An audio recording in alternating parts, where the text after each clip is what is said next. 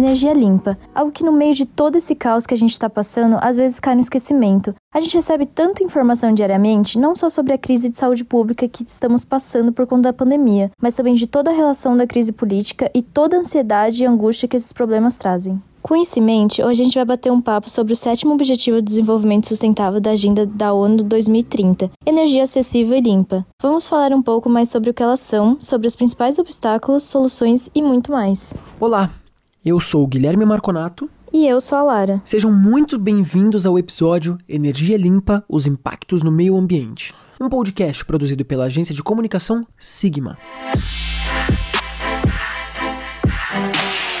Bom, primeiro vamos refrescar sua memória um pouco em relação ao que de fato são energias limpas. A gente pode dizer que energias limpas são aquelas que, durante o processo de produção ou consumo, não liberam toxinas como gás ou resíduos à atmosfera. Elas possuem impacto mínimo na natureza e, portanto, não agravam o efeito estufa e o aquecimento global. Então, aquelas que possuem um impacto pequeno na natureza podem ser chamadas de energias limpas. Mas você sabe a diferença entre energia limpa e renovável? As energias limpas, como a Larissa mesmo falou, são aquelas que têm um impacto mínimo na natureza. Já as renováveis são aquelas que são produzidas a partir de fontes naturais e que podem ser renovadas e, portanto, sempre estão disponíveis na natureza. Logo, por mais que elas possuam diferentes definições, esses dois tipos de energia estão sempre de mãos dadas. Segundo sites como Mundo Educação e Brasil Escola, alguns exemplos de energias limpas são a energia solar, eólica, geotérmica, maremotriz, hidráulica e de biomassa. Porém, os tipos de energias mais utilizados no mundo são aquelas produzidas através de combustíveis fósseis, as energias não renováveis que fazem muito mal ao meio ambiente. Dentre os combustíveis fósseis, a gente pode citar o petróleo e seus derivados, a produção de óleo diesel, gasolina, entre outras, o carvão mineral, o gás natural e o xisto. O combustível fóssil nada mais é do que o fruto da decomposição de seres vivos durante milhões de anos. Logo, é uma fonte de energia limitada. O grande problema dessa fonte de energia é que os combustíveis fósseis, quando passam pela combustão, liberam o dióxido de carbono, o famoso CO2, o que intensifica o efeito estufa e agrava o aquecimento global, e também pode causar a chuva ácida, que é resultado do contato entre a água e o CO2, que pode ser extremamente maléfico para a nossa vida e para dos outros seres vivos.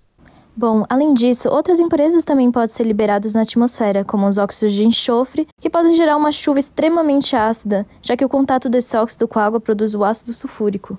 Assim, um outro tema que está muito conectado com o uso de energias não renováveis é a relação entre o capitalismo, ou seja, tomar a decisão de seguir o caminho mais econômico e lucrativo para as empresas e corporativas sem pensar nos impactos ambientais e a qualidade de vida do planeta. O sistema capitalista que a nossa sociedade se encaixa se baseia no acúmulo de riquezas e na exploração do trabalho. Então, Observando apenas pelo ponto de vista das grandes empresas, a prioridade é escolher a produção de energia mais barata e eficaz possível para que haja o maior saldo de lucros para a empresa, e assim fazendo ela enriquecer ainda mais.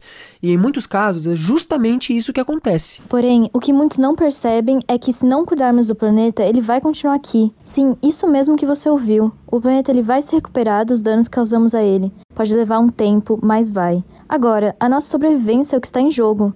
Não cuidar da terra é a mesma coisa que não cuidar de nós. Então, se a gente quiser manter e preservar a vida na Terra que a gente conhece hoje, para que a gente esteja aqui para vê-la, é preciso agir e equilibrar o nosso sistema político e social, seja ele qual for, e a qualidade do meio ambiente em primeiro lugar. Vamos ouvir agora um trecho do depoimento da jornalista Mônica Grayley, da ONU News, onde ela fala um pouco sobre a opinião da ex-presidente da Assembleia Geral da ONU, Maria Fernanda Espinosa, em relação à urgência de controlar a questão das mudanças climáticas.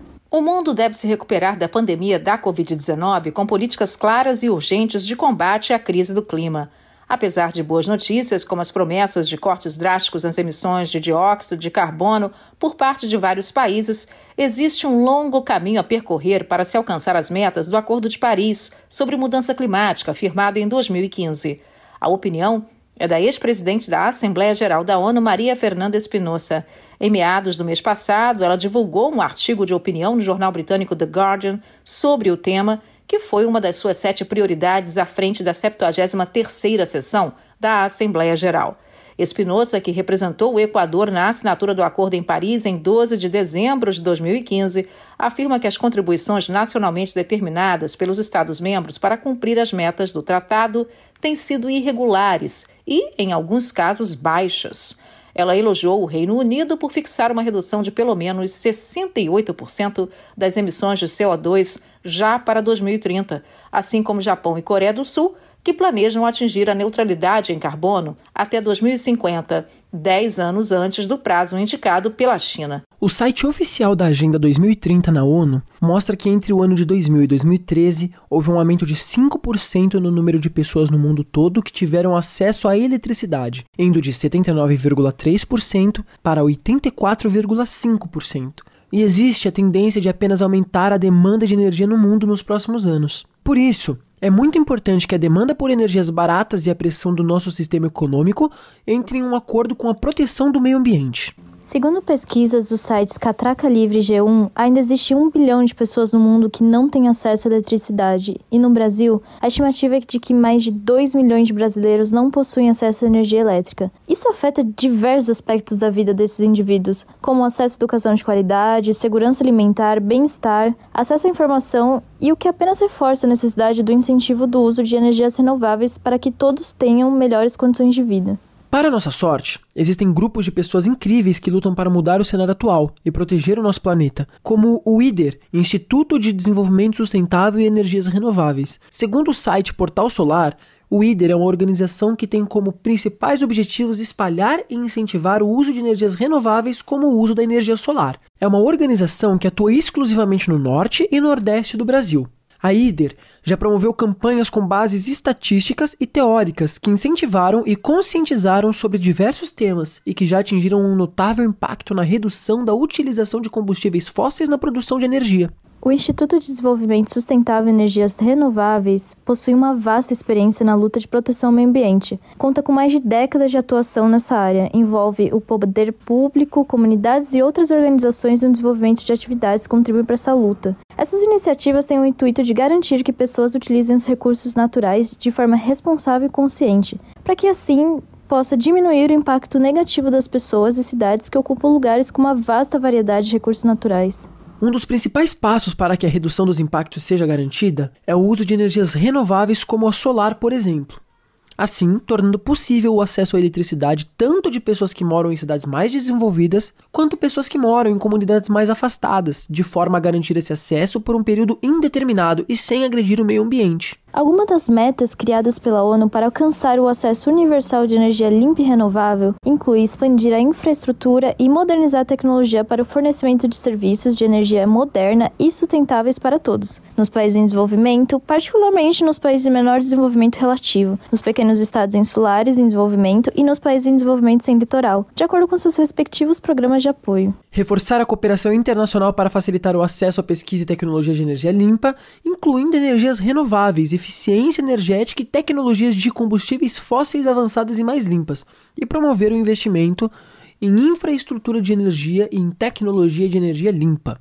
Dobrar a taxa global de melhoria da eficiência energética, aumentar substancialmente a participação de energias renováveis na matriz energética global e assegurar o acesso universal, confiável, moderno e a preços acessíveis a serviços de energia. Vamos ouvir agora o depoimento da jornalista Ana Paula Loureiro na ONU News sobre a posição da ONU sobre as questões climáticas e proteção do meio ambiente. Um novo relatório das Nações Unidas destaca que o mundo precisa triplicar os investimentos em soluções baseadas na natureza até 2030.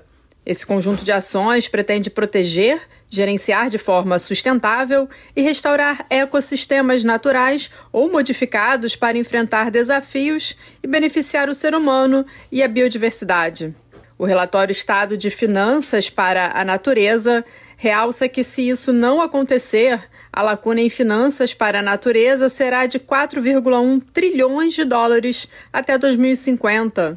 O estudo divulgado esta quinta-feira estima que mais de 8 trilhões de dólares devem ser investidos nessa área nos próximos 29 anos a cada ano, enfrentar crises relacionadas ao clima, à biodiversidade e à degradação da terra requerem 536 bilhões de dólares. O valor é quatro vezes maior em relação ao que é atualmente investido.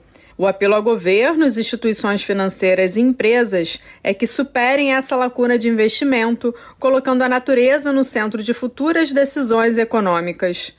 Para isso, o relatório enfatiza que é preciso acelerar rapidamente os fluxos de capital para soluções baseadas na natureza. Outras ONGs que trabalham em prol do uso de energias renováveis são a Rimrock International Brasil e a CENEA, Centro de Energias Alternativas e Meio Ambiente, que possuem um trabalho brilhante no combate ao aquecimento global e na proteção do meio ambiente. Infelizmente, esse episódio já está chegando ao fim. Espero que vocês tenham gostado e entendido melhor a importância das energias limpas e renováveis e como substituir os combustíveis fósseis por esses meios de produção de energia. É uma alternativa muito benéfica para a qualidade de vida na Terra. E eu sou o Guilherme Marconato. E eu sou a Lara. E você acabou de ouvir o episódio Energia Limpa: Seus impactos no meio ambiente. Até a próxima. Até!